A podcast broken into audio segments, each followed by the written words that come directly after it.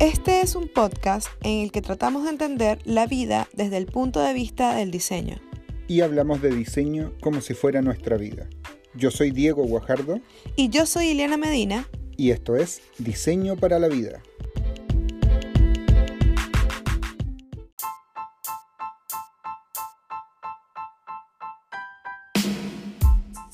Ya estamos aquí grabando un nuevo episodio. Hola Diego. Hola Eli, ¿cómo estás? Muy contenta de estar acá otra vez. ¿Cómo has estado? Hablemos un poco de cómo han sido estos días y cómo hemos estado en el último tiempo.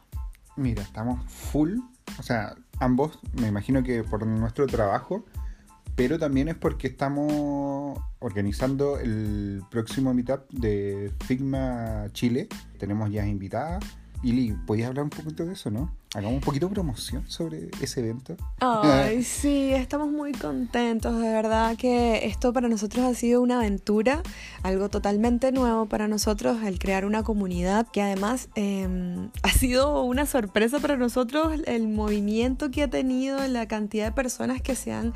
Eh, sumado a esta primera Meetup, nuestra primera reunión como comunidad. Y la verdad es que estamos muy emocionados porque ya llegue ese día. Sí, estamos súper emocionados. Ha sido un trabajo fuerte porque hemos preparado desde las piezas gráficas, el diseño, contactarnos con Consuelo, la buena onda que tiene ella.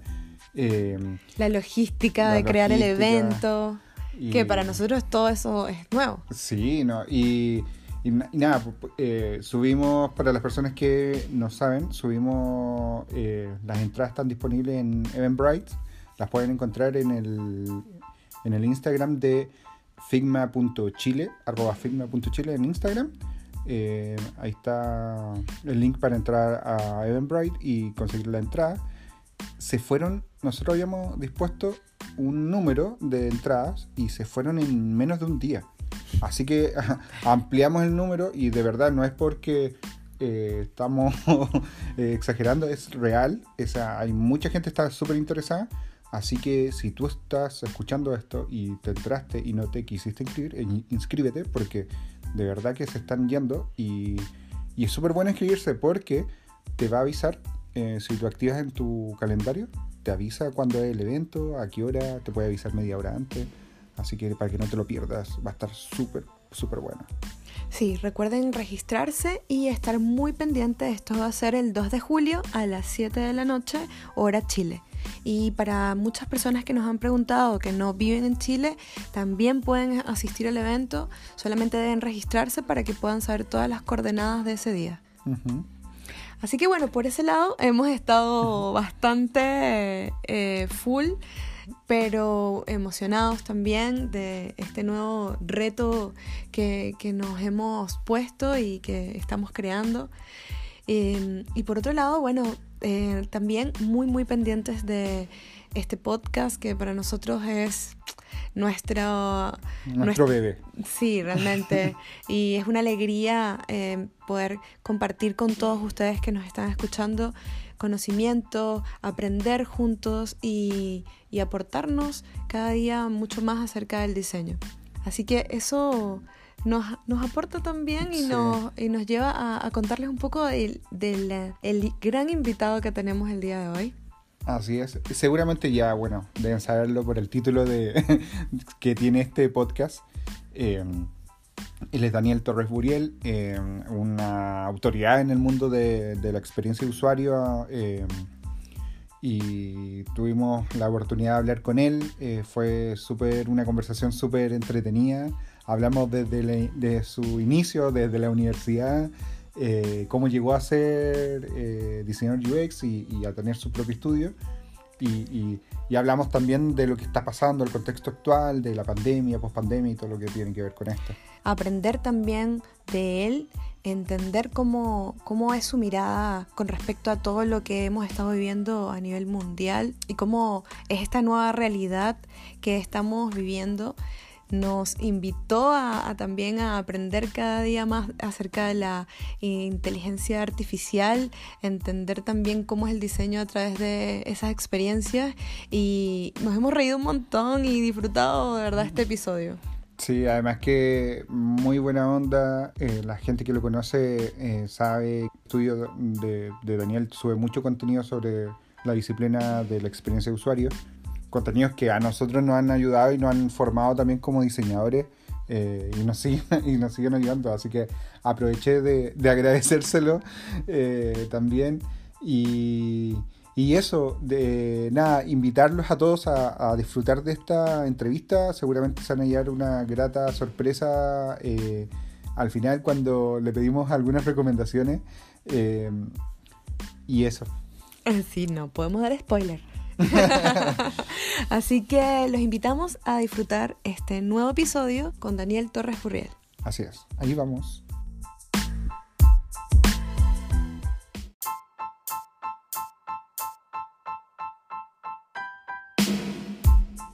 Bienvenido Daniel en este nuevo episodio de Diseño para la Vida.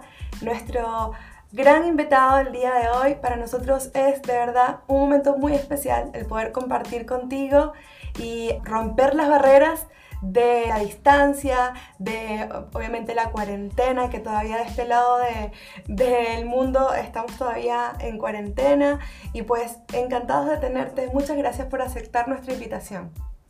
Pues muchas gracias a vosotros. Yo estoy súper feliz de que tengamos esta conversación, por supuesto que sí. Daniel, tú eres actualmente CEO de tu propio estudio, eh, Torre Buriel. Eh, autor de varios libros sobre UX y conferencista en varios eventos de la disciplina. Pero tú no iniciaste directamente en esto, tú estudiaste otra cosa en la universidad. Cuéntanos un poco de eso. Mira, de todo esto hace mucho tiempo. Eso es lo primero. hace ya muchísimo tiempo. Pero, pero sí, sí, yo, yo estudié trabajo social. Yo soy diplomado en trabajo social, eh, que es algo que no tiene en principio nada que ver con toda esta disciplina de, ni del diseño, ni de la experiencia usuario y demás. Pero sí que de alguna forma hay un. Claro, esto lo veo con la perspectiva del tiempo pasado, ¿no? A, posteriori es, es mucho más fácil hacer este análisis, pero, pero sí que tiene un punto de de verdad en el sentido de eh, las ciencias sociales, yo estudié trabajo social y después estudié sociología, eh, sí es cierto que las ciencias sociales eh, tienen una conexión muy fuerte, sobre todo a nivel de herramientas y de metodologías, con muchas de las tareas que tenemos que hacer quienes trabajamos en el ámbito del diseño y concretamente en el ámbito de la experiencia de usuario. Porque, bueno, al final seguimos trabajando con personas, necesitamos eso de trabajar con los usuarios significa trabajar de verdad con ellos, a su lado, eh, preguntándoles, tomándoles la mano y, preguntándoles ¿no? y recorriendo juntos ese camino de, del proceso de diseño. Entonces, en ese sentido, sí que es cierto que, que, me ha venido muy bien al final el haber estudiado aquello que estudié en la universidad. Desde luego, cuando eh, en, aquellas, aquellos años, hace ya mucho, como os digo, eh, yo nunca pude imaginar que trabajaría en algo de este estilo porque, entre otras cosas, yo era de aquellas personas que detestaban los ordenadores personales, detestaban las computadoras.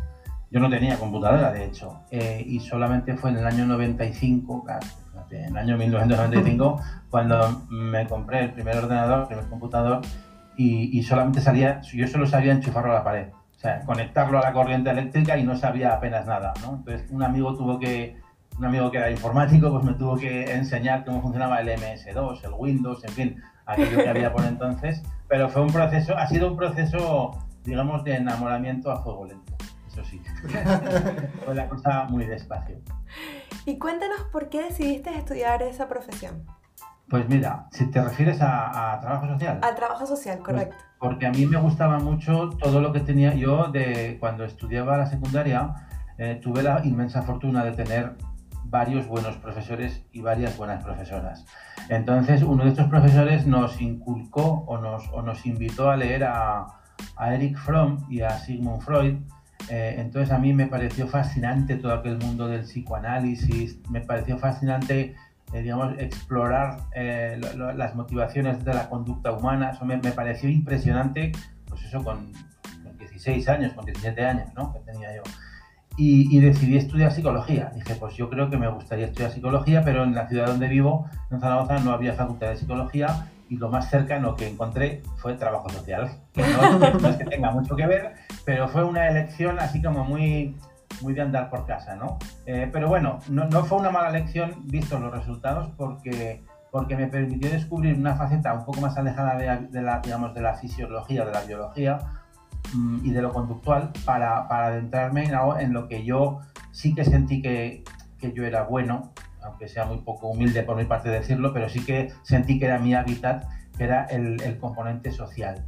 Entonces, dentro de, la explicación de la conducta en función del contexto social, eh, yo ahí mm, siempre me he sentido muy, pero que muy cómodo. Y esa fue un poco la razón por la que me introduje en esos mundos. Maravilloso. Oye, y, desde eso a, trabajar en diseño de experiencia de usuario, ¿cómo, eh, cómo llegaste a, esto?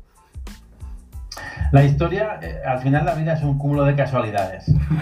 Porque, porque bueno, pues yo, yo cuando cumplí 17 años me llegó una notificación del, Ministerio de Defensa español para llevarme a filas, porque había que hacer el servicio militar obligatorio, los, los varones, y, yo no quería. Yo, en fin, esto de pensar en hacer el servicio militar me, me horrorizaba solamente la idea de hacerlo, pues no lo hice y tomé una alternativa que era ser objetor de conciencia.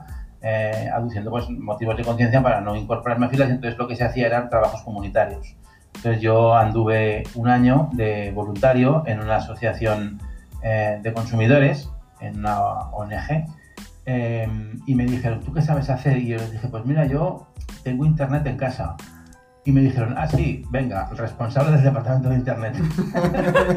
y en realidad yo no sabía hacer nada. Yo, yo, yo, yo, tenía un modem en casa y yo vivía con mis padres por aquel entonces. Tenía un modem, me conectaba a internet y poco más. Pero sí que es cierto que, bueno, hacer aquel trabajo voluntario me ayudó a tener todos los días ocho horas para aprender eh, desde HTML a, en fin, hasta CPIP y un poco pues, cómo funciona todo este enjambre de Internet, ¿no? Y empecé, en realidad empecé así, fue una casualidad y algo lateral absolutamente, eh, pero bueno, eh, tener tiempo para poder hacer aquello me introdujo en HTML, ya aquello me, me fascinó, porque otra de mis, de mis fin, de, no, diría pasiones secretas porque de secreto no tiene nada. A mí me encanta la comunicación, me encanta, yo soy un enamorado de la radio.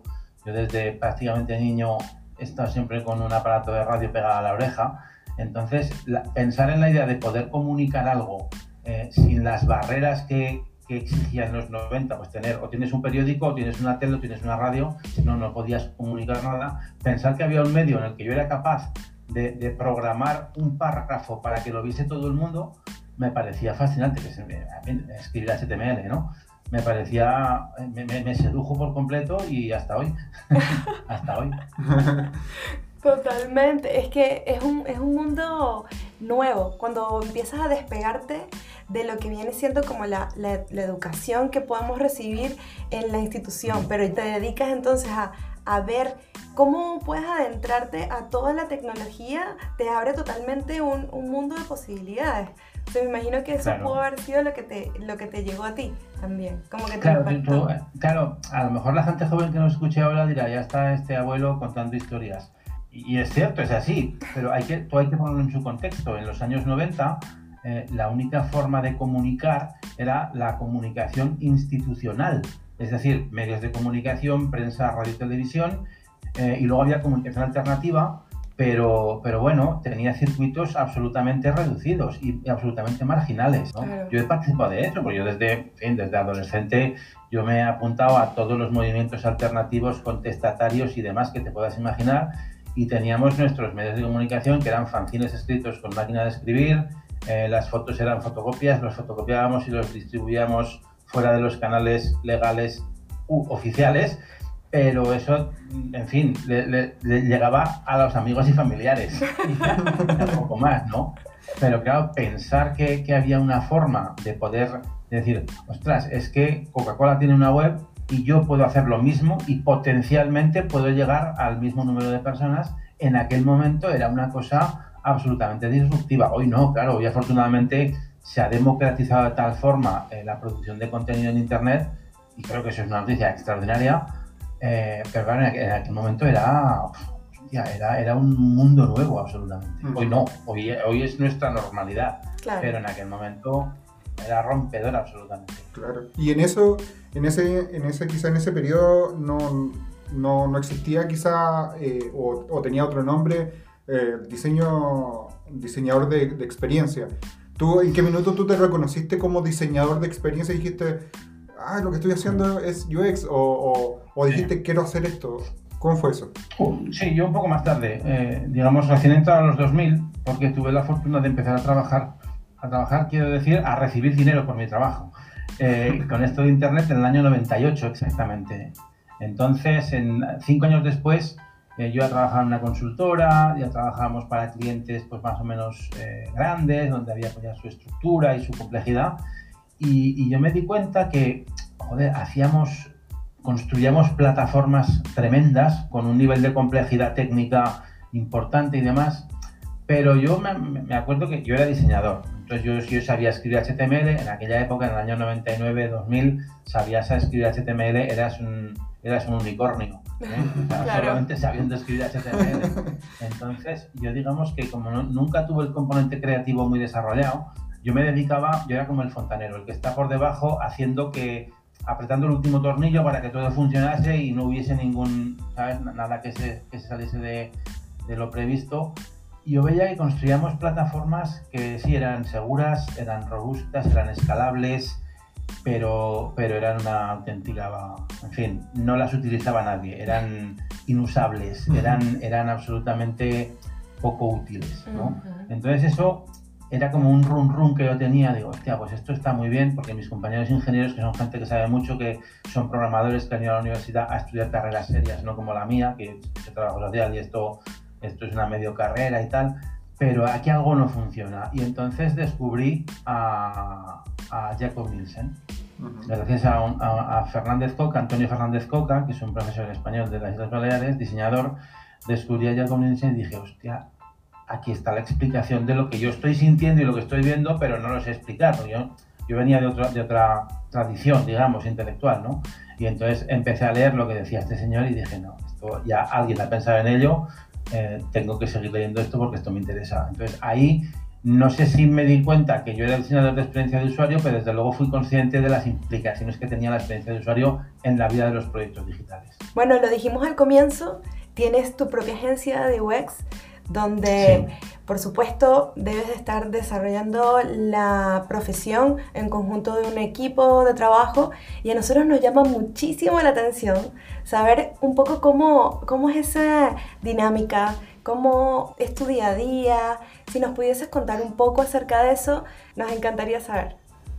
Pues mira, es, eh, es curioso porque tener una empresa de experiencia de usuario no, tiene nada que ver con ser diseñador de experiencia de usuario. son, experiencias diferentes, no tiene nada que ver. ¿no? Eh, pero sí que es cierto que hay un componente orgánico importante, es decir, eh, yo no, no, no, tengo formación para eh, liderar una compañía, no tengo formación en, en ciencias empresariales, entonces digamos que todo lo, voy aprendiendo o, lo he ido aprendiendo sobre la marcha, lo sigo aprendiendo sobre la marcha. Obviamente llega un punto en el que intentas rodearte de un equipo que tenga las habilidades necesarias para poder llevar esto adelante eh, y digamos que las cuestiones empresariales ya no las llevo yo, porque entonces la empresa sería un desastre. Eh, yo, digamos, tengo un, ejerzo un liderazgo en lo, en lo técnico, digamos, en lo estratégico del sector del negocio pero, pero es, un, es un camino apasionante. O sea, a mí me, lo, a mí me dices hace 10 años que voy a tener una empresa y somos 15 personas y te diría que, no, que despierta porque eso no sucederá nunca. ¿no? Y bueno, ya aquí estoy. Si me preguntas en qué momento, en qué momento empezaste, tampoco sé cómo, no sé cómo empecé no sé cómo llegaba hasta aquí, ¿no? Sería, sería el, resumen con un punto de ironía, pero sí que es cierto que, bueno, al final eh, hay un componente de pasión. A mí me encanta mi trabajo, me, fascina mi trabajo. Eh, y la suerte que tengo es que he, podido rodearme, y esto aquí hay un punto de suerte, ¿eh? aquí hay trabajo, esfuerzo, sí, pero hay un punto de suerte, es rodearte de un equipo que tenga un nivel al menos similar de, pasión por su trabajo, ¿no? que les guste ya sea la experiencia de usuario, ya sea el, echar adelante un proyecto, eh, es un proyecto empresarial, pero es un proyecto de emprendimiento en el que intentamos, eh, pues bueno, sacar adelante, tener en cuenta que eh, nosotros estamos en Zaragoza, en España en Zaragoza. Tenemos oficinas en Madrid, pero yo vivo en Zaragoza, el equipo de producción principal está en Zaragoza y, es la quinta ciudad de España. Nosotros no vivimos en Madrid, donde está el 95% del negocio. Entonces, eh, digamos que yo estoy muy, muy orgulloso, mucho, de, poder sacar adelante algo así, porque nosotros no somos una, una empresa en la que hacemos de todo y además hacemos UX. Solo hacemos UX, porque es nuestro eh, ámbito de expertise y diablos, a mí me parece muy bien eh, que podamos estar haciéndolo. Ahora ya ha, cambiado el, el, contexto, ha cambiado. Después de tres meses de confinamiento, del confinamiento más estricto de Europa, os podéis imaginar, nosotros hemos crecido en el confinamiento somos tres personas más. Y claro, pues ya el equipo está distribuido. De hecho, eh, en Santiago tenemos a dos personas, en Santiago de Chile. Entonces tengo gente por ahí. Eh, ¿Por qué? Pues porque también nos hemos dado cuenta que, que, funciona el modelo en remoto o trabajando desde casa, nos funciona. la gente está súper contenta y entonces, bueno, esto sí que es verdad que nos ha abierto un campo de, nos ha abierto el abanico de posibilidades a la hora de incorporar gente al, al estudio, con lo cual, eh, digamos que en estos tres últimos meses, si para todo el mundo ha sido un poco montaña rusa esta experiencia de la cuarentena, el confinamiento y demás, eh, nosotros lo hemos vivido, o al menos yo lo he vivido de manera muy especial, para bien, en el sentido de, vaya, somos más y esto se está poniendo interesante. Claro, oye, y, en eso, ¿cómo, ¿cómo, han manejado el espíritu de equipo o la filosofía que deben tener como un equipo de diseño eh, a distancia hoy en día? ¿O, si sigue manteniendo el mismo espíritu de como cuando estaban así físicamente viéndose? Es complejísimo. Es, yo creo que, y no me equivoco, es la tarea más retadora que tenemos nosotros como estudio por delante, porque es cierto que hay un, hay un componente orgánico importante. Es decir, ya me gustaría a mí que, que todo mi equipo fuese el mismo desde hace cinco años. Ya me gustaría a mí. Pero desgraciadamente no es así por muchas razones. Hay cuestiones de, de pues a veces, no, a veces te equivocas al contratar, eh, a veces en las condiciones de contexto de mercado, de, de negocio, eh, no te permiten que eso sea así, si las circunstancias te llevan por otros, por otros caminos pero, pero sabiendo que el componente orgánico es determinante, o por lo menos a nosotros nos, ha, nos ha resultado determinante, eh, el trabajar en remoto ha hecho que, digamos, todos nos hayamos comprometido, no es la palabra exacta, pero sí que hemos aumentado el nivel, digamos, de cercanía entre nosotros, por mucho que estemos físicamente alejados. ¿De acuerdo? Entonces yo ahí sí que percibo que haya habido una implicación personal de todas las personas, de todos los miembros del equipo, para que sea así. Y ese creo que es el elemento diferencial. Porque nos hemos visto de una forma o de otra em, en una realidad que nadie esperaba. Además, eh, bueno, me imagino que lo sabéis, en España pegó muy duro, muy duro, muy duro todo este rollo y, era como una película de terror todos los días. Entonces era muy, era muy complicado, digamos que era muy complicado despertar todos los días con 800, 900 muertos. O sea, eso es una película de terror, pero que es que no es, no es una película, es real, ¿no? Entonces, de alguna manera, eh, se genera un, un, ambiente en el que la única solución es tirar para adelante. O sea, no, no te puedes detener a lamentarte y a, hostia, no no. Entonces yo creo que eso también ha contribuido a, de alguna forma empujar hacia adelante y, por eso digo que se ha puesto una cosa bastante interesante. Entonces tú dirías que este viene siendo como el espíritu de, que define a tu equipo de trabajo. Hoy en día eh, el espíritu es un espíritu de trabajar todos hacia adelante. Tenemos muy clara la organización porque no, decir, hay una clara separación de, de, digamos, del equipo en función de diferentes proyectos, porque cada proyecto necesita un tipo de dedicación. Hay proyectos de medio término y otros de largo término, donde las relaciones y donde las interacciones son diferentes, pero en términos generales sí. En términos generales hay un, hay un bastante buen espíritu que gira en torno a sacamos esto adelante. Que no, afortunadamente nosotros no hemos pasado por situaciones complicadas. Mm. No todas las empresas con esta cuarentena pueden decir lo mismo. Eh, porque nosotros no trabajamos en sectores muy expuestos al, sufrimiento, pues imagínate la gente que trabaja en travel, eh, ha sido un, fin, una hecatombe absoluta en España, ¿no?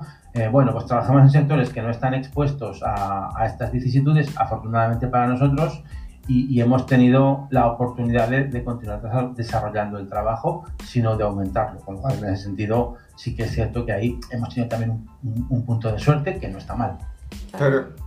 Oye, en, tu estudio constantemente están subiendo información educativa sobre eh, la disciplina. ¿Cómo surgió esa idea eh, y por qué liberar así como esa información? Eh, a, mí me parece genial porque yo me nutrió muchísimo de, los artículos del blog ah. y, hay un montón de diseñadores que también le pasa lo mismo y te lo agradecemos un montón. Pero ¿desde dónde viene esa, esa motivación también de, compartir esa información? Sí, hay, dos, hay dos razones muy claras. Hay una, una, una razón que tiene un componente, pues no sé si llamarlo ético o, de compromiso, eh, y hay otra razón que es absolutamente comercial. Es decir, eh, si yo comparto contenido y, le dejo saber al mundo lo bien que hago esto, probablemente eh, vendrán a mí para, para que les ayude en sus proyectos, ¿no? Es como tener un equipo comercial. El equipo comercial que hace visitar gente para decirles, oye, somos muy buenos, te podemos ayudar en esto, ¿no? Pues nosotros lo hacemos con, con, nuestro blog, para entendernos, ¿no? Eh, y eso objetivamente es así. Yo sería un hipócrita si, si dijera lo contrario. ¿no? Y también hay una razón, digamos, que tiene que ver con un compromiso comunitario. Y es un, yo, yo, ahí siempre me gusta mucho citar a David Ugarte, que es un, es un activista de, del, del ciberpunk español, que es el responsable de las Indias Electrónicas, un proyecto fantástico. Eh, ya es un clásico, o sea, no es de antes de ayer, es un clásico. Y él siempre decía y siempre dice, ¿no? Y yo suscribo al 100% que con todo lo que yo aprendo de, la comunidad de Internet, porque yo no me he formado en experiencia de usuario comprándome libros, ¿sí? yo empecé a leer todo en Internet, en los blogs, en las publicaciones, con todo lo que he aprendido de la comunidad, lo mínimo que puedo hacer es devolver una parte. Claro. Entonces, devolves una parte porque luego hay mucha gente, pues como tú ahora por ejemplo me dices, que te dicen, te escribe, no, te, pues es que yo te sigo leyendo, ya tengo ese trabajo y he montado una empresa, no sé qué, pues en fin, eso a mí el salario emocional con eso no se come. Pero desde luego reconforta un montón. claro que sí. claro que sí. Entonces, en esa misma línea, me gustaría preguntarte, ¿qué disfrutas más de ser diseñador UX? Uf, yo creo que diseñador UX disfruto sobre todo porque trabajo en la capa de los servicios y no en la capa del producto. Y me explico, si yo trabajase en una startup o en un, en un producto, en un cliente, trabajando en producto, creo que disfrutaría menos. Probablemente ya me habría cansado. En el sentido de cuando trabajas en producto, el, contexto es diferente. Cuando trabajas en servicios, nosotros tenemos la obligación de aprender cada vez que tenemos un cliente nuevo. Entonces, eh, tenemos la obligación, o sea, no es la opción, es la obligación de aprender. Si yo trabajo en travel, yo tradicionalmente trabajé mucho en travel cuando trabajaba solo, eh, yo tenía que saber mucho de, cómo funciona el mundo del travel digital. Eh, si ahora trabajo en seguros, si ahora trabajo en, videojuegos, si ahora trabajo en, industria, yo tengo la obligación de entender los procesos industriales, pero también de entender por qué la ansiedad que se genera en un streamer puede ser determinante para hacer un uso de una herramienta digital u otra, que son mundos que no tienen nada que ver uno con el otro. Pues bueno, yo tengo la obligación de saber cuáles son esas, en fin, de conocer esos segmentos. A mí eso me parece un privilegio absoluto. Un privilegio, porque me pagan por aprender esas cosas. Esa es la ventaja de, trabajar en esta disciplina que siempre te estáis nutriendo de cosas nuevas y siempre tenéis que aprender algo. Efectivamente, es, así, es así. Yo, por ejemplo, por poneros un ejemplo muy concreto, pues bueno, ya os he dicho, en España hemos, hemos tenido el confinamiento más estricto de toda Europa, pues durante, durante buena parte de ese confinamiento nosotros hemos tenido la fortuna de trabajar en dos proyectos de, de research para un big player mundial en, Internet y yo he estado tres, semanas tres semanas seguidas eh, haciendo entrevistas en profundidad a, usuarios eh, seleccionados pues para, para entender su, su, visión, para entender sus sentimientos, para entender su motivación eh, al respecto de lo que estábamos viviendo, por ejemplo. Entonces, claro, eh, ese material o trabajar en algo así, yo creo que es impagable. Desde mi punto de vista es impagable. Pues encima si te pagan por ello ya dices, bueno, pues todo bien, todo perfecto. Claro. En ese sentido, es, yo creo que es un, es un reto permanente. Eh, es duro y, esto exige de un esfuerzo importante, pero me, me, parece un privilegio absoluto. Claro. Oye, y, y hacer entrevistas, por ejemplo, hoy en día, o hacer test de usabilidades con usuarios, eh, más allá de, de, de, la, la, dificultad que puede resultar hacerlo, en este caso, en confinamiento, eh, ¿qué tan ¿Cómo afecta el hecho de que el usuario no esté en un contexto normal, por así decirlo? Tengas que hacer como eh, entrevistas o test de usabilidad en un contexto que, no es, que no, es, no es el normal, que finalmente el usuario después lo va a utilizar ese producto o ese servicio en un contexto normal. ¿Y cómo lo manejan ustedes? Yo, yo, de hecho te diría que es exactamente el mismo contexto que si me los veo en un laboratorio. Es decir, en un laboratorio de usabilidad tampoco están en un contexto normalizado, en un contexto natural, más claro. natural, ¿no? Entonces, eh, no hay mucha diferencia, simplemente el contexto es, el contexto es otro. Eh, depende mucho del objeto de estudio, porque si yo lo que estoy es haciendo un test de usabilidad, pues yo que sé, para manejar algo relacionado con el automóvil, si la gente está en su casa, pues hombre, es raro. Quiero decir, es poco, eh, hace poco match, ¿no? Digamos, estar en la habitación de dormir y estar hablando sobre, no sé, el control del salpicadero del coche por ejemplo. Claro. Eh, pero igual, es igual de extraño que si todo eso lo estás hablando en un laboratorio. ¿De acuerdo? En cambio, si tú estás haciendo un estudio de investigación que tiene más que ver, más que con la interacción, tiene que ver con lo conductual a nivel de la motivación, y entonces hablamos de cosas personales, pues quizá una persona que está en su casa tiene un contexto bastante más adecuado para, para relajarse y para abrirse mucho más a la conversación que estando en un laboratorio donde es más que evidente que le están grabando porque está todo lleno de focos, luces, micrófonos y cámaras, por ponerte un ejemplo. ¿vale? Entonces, las, las técnicas básicamente son las mismas, las herramientas cambian un poco, pero ahí eh, yo siempre digo, el oficio de quien modera el test o la entrevista hace mucho, puede hacer mucho para intentar normalizar lo más posible la situación, siendo que no es un contexto natural, pero es que eso tampoco lo es en, en un laboratorio. En remoto sí que es verdad que nos perdemos hacer eso que tú dices, esas pruebas en, en, en campo, es decir, en el contexto natural. Eso nos lo perdemos porque no nos dejan acercarnos a los unos a los otros. ¿no? Eh, pero hasta que la situación no se normalice a todos los niveles, eso seguiremos sin poder hacerlo. Claro. Y en ese mismo sí. contexto, de, hablando de que no estamos en, la, en una situación, digamos, normal y estamos viviendo una nueva realidad, a mí me encantaría preguntarte acerca de cómo ves tú el diseño de experiencia enfocado a, y a través también de la inteligencia artificial. Me encantaría que, que, nos pudieras también conversar acerca de ese tema, que sé que es algo que te gusta mucho. Es un tema fascinante. De hecho, nosotros hemos trabajado, estamos trabajando algún proyecto relacionado con eso en el contexto de, la automoción. Es decir, hoy, hoy, en día ya no es nuevo que le hablemos a nuestro teléfono móvil. Le hablamos, ¿no? Pues, pues con Siri o con Alexa o con Sherpa o con, con, cualquier dispositivo le hablamos a nuestro teléfono, al altavoz que tenemos en casa o a lo que sea.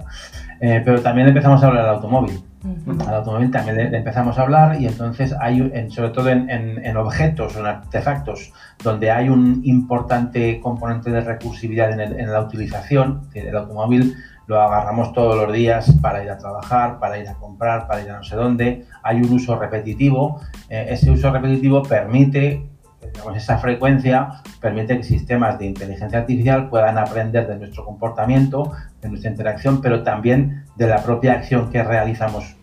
En este caso digo con un coche, pero puede ser con el altavoz de casa si le damos los buenos días, o, ya si nos vamos a, al escenario distópico o no tan distópico de la película Her, pues a tener una relación personal con nuestro altavoz para entretenernos y pasar el rato. Hay quien le insulta a Siri para pasar el rato, no lo sé, ¿sabes? o para ver qué responde, ¿no? Cosas de este estilo.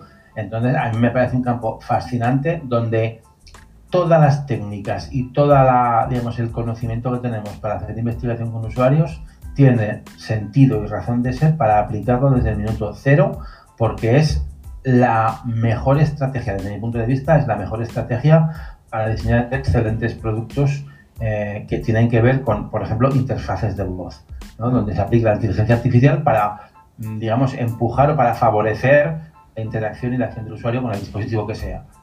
En ese sentido, a mí me parece, en fin, fabuloso poder, poder desplegar trabajo profesional en ese, en ese campo, porque ahí sí que creo que tiene mucho impacto, mucho impacto, porque a diferencia del uso de computadoras o a diferencia del uso de teléfonos inteligentes, todo el mundo sabe decir, oye Siri, quiero escuchar esto. No hay la barrera de entrada, la, la interfaz. Oye Siri, para, se me ha puesto, se me ha puesto en marcha. Eh, la, barrera de entrada a nivel de interfaz es mucho más soft, es mucho más débil, porque todos estamos acostumbrados a administrar órdenes o sugerencias a, un tercero hablando. Claro, y, generando también entonces estos comportamientos en las máquinas, que en el fondo están dispuestas también y creadas por, nos, por la humanidad, pero en el fondo también están dispuestas para aportar en, muchos ámbitos, no solamente en la recreación, sino también cuando tenemos alguna discapacidad, cuando no podemos hacer las cosas por nosotros mismos, también están ellos para aportarnos. Eh, ¿Tienes algún proyecto que nos pudieses contar en el que hayas participado eh, diseñando experiencias a través de la inteligencia artificial? Pues hemos trabajado, como, como lo nombraba, no, no, puedo dar muchos detalles, pero en el ámbito de la automoción Sí, hemos trabajado en un proyecto de, investigación con usuarios pues para entender cuáles son las motivaciones de los usuarios cuando se están enfrentando o cuando están interactuando, pero más que interactuar, cuando están utilizando un automóvil y en qué medida puede haber puntos de, ¿cómo se dice?, puntos de, contacto eh, que puedan ser susceptibles de ser utilizados, aprovechados por inteligencia artificial para devolver eh, desde tipos de información, desde sugerencias o desde cualquier otro output, eh, pues bueno, pues para mejorar una experiencia, para hacerla más eficiente, para hacerla eh, más divertida, eso ya en función de, la aplicación. Sí, sí, lo hemos hecho, lo hemos hecho, pero en, realidad, un poco, como, os decía, em, el ámbito de aplicación, en este caso, por ejemplo, a través de inteligencia artificial, generar una serie de salidas en un dispositivo concreto, es una interfaz pero el proceso de trabajo de decisión de experiencia de usuarios sigue siendo prácticamente el mismo que si lo hiciésemos para que el output de salida fuese un smartphone o un ordenador de escritorio. ¿De acuerdo? Hay un proceso de reclutamiento, de determinación de objetivos, de reclutamiento de usuarios que estén alineados con el público objetivo y con, digamos, el segmento más eficiente de ganancia de la aplicación. Hay un trabajo de campo, hay un análisis de todo, o sea, una selección, un, en fin, cómo hacemos el volcado del trabajo de campo a, otro, a la mesa de trabajo para a partir de ahí hacer un análisis, obtener unos, unos insights y esos insights someterlos a la jerarquía de una organización, porque aquí no trabajamos nosotros solos. Todo esto se circunscribe en una organización y tenemos que ver si esto hace match o no con los criterios, requerimientos y políticas de la organización. En fin, hay un proceso eh, que va mucho más allá de hago entrevistas y a ver lo que me dicen. Claro. ¿vale? Es muy, muy laborioso que muchas veces nos deja eh, insights eh, hermosísimos, nos los deja por el camino. entonces, claro, mm, eso, eso nos duele mucho a, los investigadores, a los diseñadores cuando estamos en proceso de trabajo, pero hay que entender que el, que el contexto determina para lo que nos gusta, pero también para lo que nos gusta menos, ¿no? Ese, por ejemplo, sería un proyecto y luego también hemos trabajado en el ámbito de, la, de, los asistentes personales, ¿no? Eh, pues un poco lo que hemos hablado de, de, de, Siri, de Alexa o de cualquier elemento de este tipo, pues hay que entender muy bien cuáles son las motivaciones y cuáles son las, digamos, las pautas de comportamiento de los usuarios en un, en un determinado segmento, porque, claro, el debate de por qué Siri es una mujer y por qué Alexa es una mujer, ¿por qué no se llama Andrés? Se llama Andrés.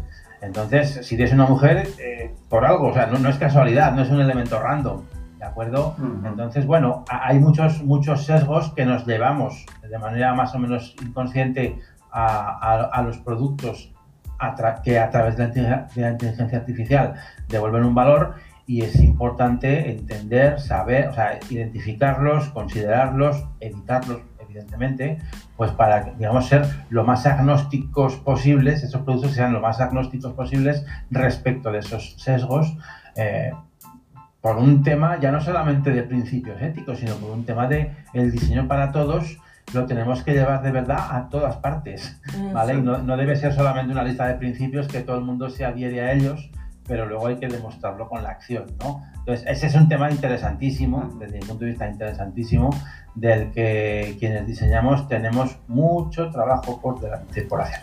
Sí. ¿Cómo ves tú que evolucionaría o cómo, cómo, ves que va a evolucionar esta profesión del UX post pandemia, pensando en también estos puntos que tú destacáis sobre, hay cosas que, que tenemos que tener más ojos sobre, por ejemplo, el, ejemplo de, de, Siri o de Alexa que me acabáis de decir? Primero, tendríamos que definir qué es el, el, mundo post pandemia, ¿vale? Porque a lo mejor estamos siendo muy optimistas. y todavía falta un tiempo, eso para empezar, ¿no? Eh, pero suponiendo el mundo post pandemia, eh, pues claro, en ese sentido, eh, pues es que vivimos en, un momento de altísima incertidumbre, mm. ¿vale? Pues si dentro de tres meses hay una vacuna súper eficaz, todo esto se termina y volvemos a ser unos depredadores del planeta y a, a, matarnos los unos a los otros y, no hemos aprendido nada. Ese es un escenario que pudiera ser, ¿no? Pero no, yo no tengo ni idea, yo soy diseñador, yo no tengo nada de epidemias, ni de virus, ni nada por el estilo, ¿vale? Eh, pero bueno, eh, entendiendo lo que, lo que queremos hablar, lo que queremos decir del mundo post pandemia, yo por ejemplo, eh, ayer mismo regresaba a mi casa y veía a gente en, mi, vecindad haciendo cola en las tiendas, sí, haciendo cola en la puerta porque no pueden entrar más de N clientes a la vez, ¿verdad? Yo pensaba, es impresionante, estamos evitando las aglomeraciones dentro de las tiendas para promocionar las aglomeraciones fuera de las tiendas.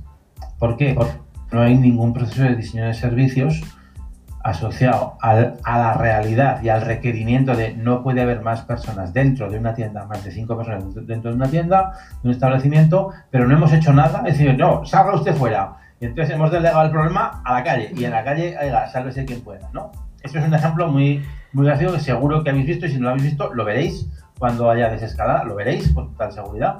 Eh, yo digo, hostia, digo, aquí esto está pidiendo es un diseño de servicios para optimizar una realidad en la que los requerimientos han cambiado.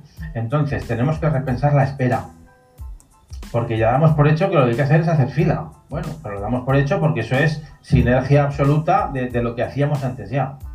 Yo siempre recuerdo la primera vez que estuve en Bogotá en mi vida, en el año 2012, eh, yo nunca había experimentado tener que hacer fila para cenar en un restaurante. Y dije, estáis locos los bogotanos, ¿ya qué hacemos aquí esperando para andar? Vámonos a otro. Ah, no, Daniel, esto aquí funciona así. Yo me sentía como un marciano absoluto allá, se me haciendo fila para... Entonces, entiendo que ahora hacemos fila para esperar en una tienda porque lo hemos hecho antes, ¿vale? Pero a lo mejor, a lo mejor deberíamos repensarlo y, a lo mejor deberíamos, pues no sé, esto son ideas muy, muy demasiado en crudo, ¿no? Porque yo no, conozco las realidades de cada, de cada establecimiento, pero desde la, desde, fin, las citas digitales para, para racionalizar de alguna manera eh, pues eso, la, que la gente se acerque a un establecimiento, hasta la forma de hacer fila, porque podemos establecer separaciones, racionalizarlo, tener zonas eh, hay que hablar con los gobiernos municipales para, para, establecer zonas de espera en las aceras y que no impidan el tránsito, pero a la vez hacerlo compatible. En fin, hay un montón de...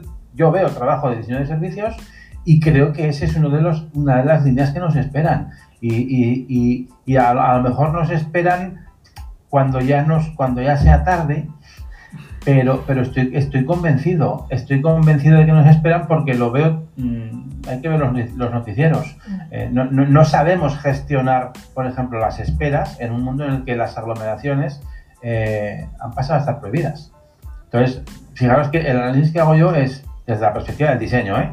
Digo, teníamos un modelo de, un modelo de negocio, un, un sistema económico que basaba parte de su valor primero en la espera, en el, en el concepto de dejar pasar el tiempo, de manera más o menos intencional, y en el concepto de la aglomeración, es decir, de la acumulación en un espacio físico y temporal de personas esperando su turno para algo, ¿vale? Y transporte público. Tenemos que esperar en la parada el transporte público, claro, en el metro de Japón hay todos, ¿sabes? Bueno, mm, a lo mejor nos toca repensar todo eso. Yo creo que nos toca repensar todo eso. Ya no os digo nada de la distancia interpersonal. O sea, la distancia interpersonal, eh, en fin, es un, es un concepto que, que, mueve un montón de interacciones sociales eh, en restaurantes, en bares, eh, en un montón de, sectores productivos y tenemos que afrontarlo. Entonces yo ahí veo diseño de servicios por todas partes. No sé si estoy en lo cierto o no, pero al menos lo, estoy viendo y, creo que ahí quienes trabajamos diseño de experiencia de usuario tenemos muchísimo que aportar porque la, metodología la conocemos, la conocemos. Entonces es, un, es un extraordinario momento para decir, oiga, que nosotros tenemos una propuesta que hacer para intentar mejorar, digamos, la calidad de vida de la sociedad en términos de diseño de servicios. Claro que sí. Sobre todo repensar también y volver a diseñar los procesos. Todos los procesos que nos llevan a, llegar entonces a ese, a ese punto donde decimos, ok, vamos, vamos con esto, esto está ok, vamos a empezar a, probarlo. Sí, definitivamente. Bueno, ya estamos llegando al final de este episodio y viene la etapa de... Las recomendaciones. Recomendaciones. Nos encantaría invitarte a recomendarnos algo que estés escuchando, leyendo y que nuestros oyentes puedan disfrutarlo. ¡Wow! Me da mucho rubor, pero lo voy a hacer. Mira, a, mí la recomendación, además en este mundo post pandemia, eh, la, recomendación de verdad, en cuanto podáis, eh, ir al campo. Ir al campo, a nada. Ir al campo a, ver las flores, los bichos, da igual, a que os muerda una serpiente, lo que queráis. Pero, o sea, salir de nuestro contexto y, igual que invitamos a repensar procesos y no sé qué, salir de nuestro día a día y, aprender de nuevo a disfrutar de, cosas muy, muy, muy simples. Me parece una recomendación fabulosa. La, recompensa tampoco es una recompensa tremenda, pero, pero como experiencia, o sea, después, al menos en nuestro caso, ¿eh? de, tres, casi cuatro meses de, confinamiento forzoso y, absolutamente estricto, me parece fíjate, a mis 47 años decir que recomiendo ir a ver el campo me parece una cosa, esto sí que es distópico, ¿no? Pero sí, eh, aprender a idearnos un poco me parece, me parece fabuloso. Eh, aparte de eso, bueno, yo en, los temas que no tienen que ver con, con la profesión, eh, siempre, siempre a mí siempre me ha gustado mucho la comunicación, mucho, muchísimo. Entonces, y ahora un podcast es un ejemplo excelente, pero tenemos mm, un montón de opciones para, para escuchar eh, podcasts, emisoras por internet. Yo soy muy fan. Eh, fíjate, esto no es nada nuevo. ¿eh? Yo escucho BBC Radio One, el, canal 1 de la radio de la British Broadcasting Corporation. Soy absolutamente fan, es muy sencillo de escuchar con cualquier aplicación. Buenísimo. Y de alguna forma me conecta con un mundo eh, del que siempre quise formar parte. ¿vale? Porque yo a mí me, yo aprendí a hablar inglés muy tarde, o sea, muy, pero muy tarde te digo hace cinco años, hace seis años, ¿no?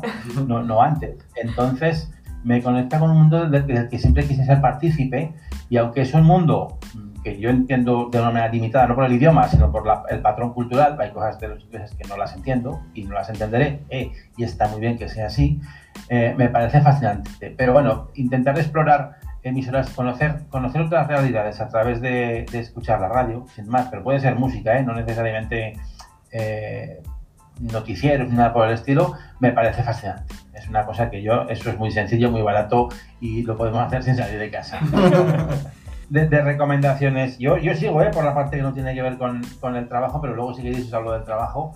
Em, em, me gusta mucho, mucho, yo soy muy fan de un autor, él es zaragozano, vive en Zaragoza, Sergio del Molino, escribe en español, eh, se hizo muy famoso por, por, un libro llamado La hora violeta, eh, pero su último libro, La piel, es un libro que hace una, eh, me parece fascinante, es un libro que hace, hace un recorrido por cómo la piel, la piel, la piel de las personas es un poco una frontera que, que nos comunica con el exterior eh, y que cuando esa frontera no es, no es una frontera limpia, clara y agradable, muchas veces eh, es una frontera que ofrece o digamos que es un, un, elemento de rechazo. ¿Y por qué lo digo? Porque el libro trata sobre eh, cómo muchos autores a lo largo de la historia han reflejado en su obra que tenían enfermedades de la piel.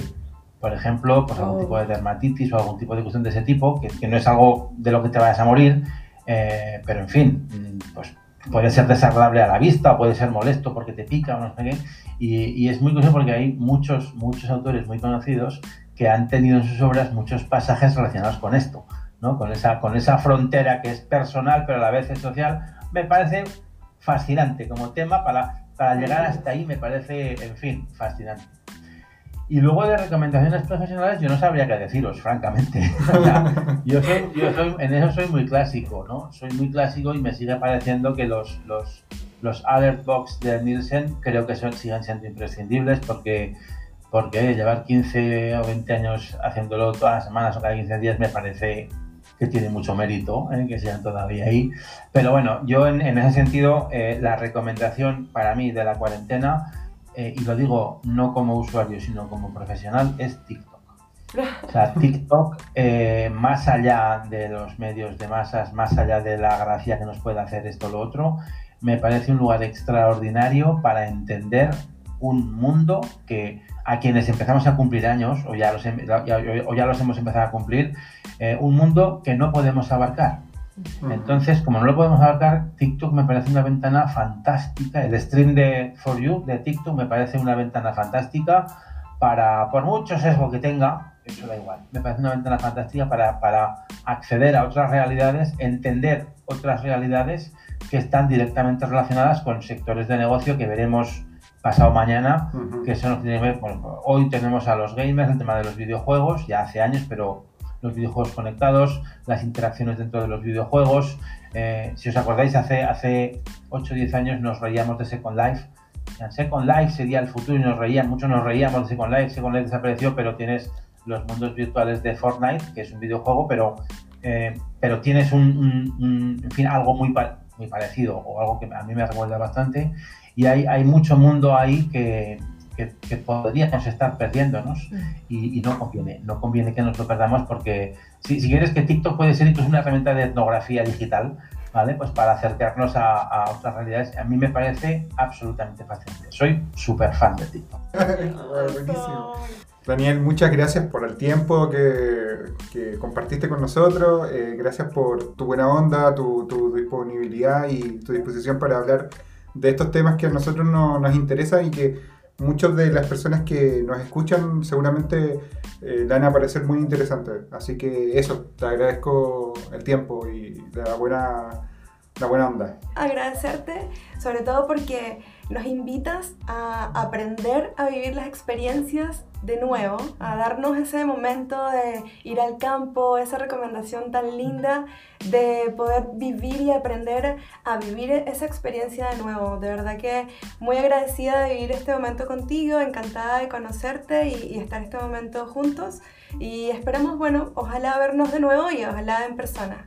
Así que te pues mandamos yo, muchos cariños. Os agradezco a vosotros el, el, el rato el esfuerzo por las horas, porque esto quienes nos, quienes nos están escuchando no conocen la de historia, pero, pero hacer un podcast tiene sus sacrificios, ¿verdad? Sí. Eh, pero yo desde luego, habéis visto, yo, yo disfruto mucho eh, cuando me preguntan y contando historias. Eh, si no me paráis, probablemente aún seguiría en la primera pregunta, respondiendo a la primera pregunta, pero me lo paso, me lo paso muy bien. ha sido un auténtico placer y yo estuve, estuve allá en octubre pasado tuve la, posibilidad de conocer eh, en Chile. Ojalá muy pronto lo pueda volver a hacer, eh, ojalá muy pronto lo pueda volver a hacer, pero desde luego en el medio tiempo contad conmigo para cuando queráis tener otra conversación. Muchas gracias. Muchas gracias. Bueno, gracias.